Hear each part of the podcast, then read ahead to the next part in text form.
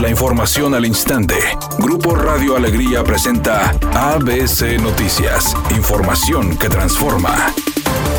La Secretaría de Salud en el Estado informa a través de un comunicado que volverán los cierres totales hasta nuevo aviso en casinos, cines, gimnasios y salones de eventos, medidas que se aplican a partir de hoy jueves 31 de diciembre. Agregó que negocios como restaurantes, supermercados y tiendas de conveniencia podrán abrir de lunes a sábado con cierre los domingos, mientras que los supermercados se verán afectados en esta nueva lista de restricciones en su horario de 5 a las 20 horas. Por su parte, el gobernador Jaime Rodríguez Calderón señaló que lo anterior es debido a la alta ocupación hospitalaria, por lo que se pretende de mitigar así los contagios. Además, el mandatario estatal dijo que las bodas no se podrán celebrar aunque hayan anticipado su fecha, por lo que salones y quintas no estarían permitidas para renta.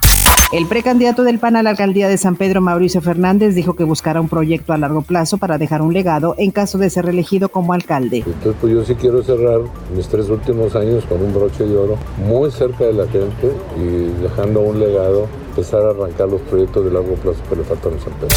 El mayor reto para la estabilidad económica de México el próximo año será el manejo de la pandemia por COVID, según especulaciones del sector empresarial, que indicó se deben a las políticas del presidente Andrés Manuel López Obrador, situación que se agravó con la llegada del virus, por lo que espera que en el 2021 las fortalezas financieras del país se aprovechen y se presente una ligera mejoría en comparación con el 2020. José Luis de la Cruz Gallegos, director del Instituto para el Desarrollo Industrial y el Crecimiento Económico, señaló que además de la reactivación de las exportaciones a Estados Unidos en diversos sectores, el primer trimestre arrojará cifras mejores que el mismo periodo del año 2020, siempre y cuando esté controlada la crisis sanitaria. Por su parte, el consultor Raúl Aníbal Félix coincidió en que es probable que la tensión entre el Ejecutivo Federal y la iniciativa privada se mantenga, vaticinando que los empresarios opten por apoyar a la oposición en las próximas elecciones intermedias.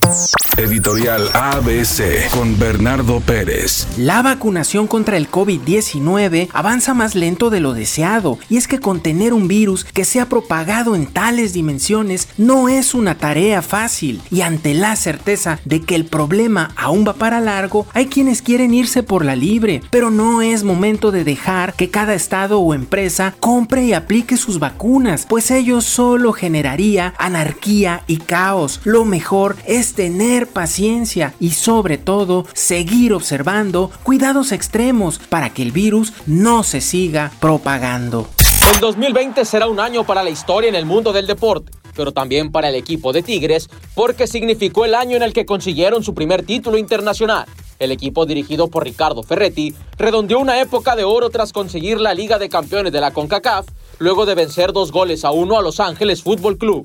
Margarita, la diosa de la cumbia, invitó a todos aquellos que quieran iniciar el 2021 con mucho ritmo a que no se pierdan el concierto virtual que ofrecerá para sus seguidores. Prometió mucha cumbia y mucha candela dijo que hará que todo mundo se olvide de lo malo que pasó en el 2020 y que agarre ánimos para iniciar el nuevo año con todo.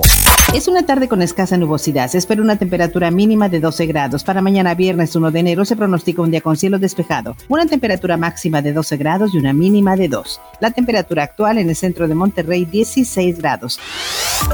ABC Noticias. Información que transforma.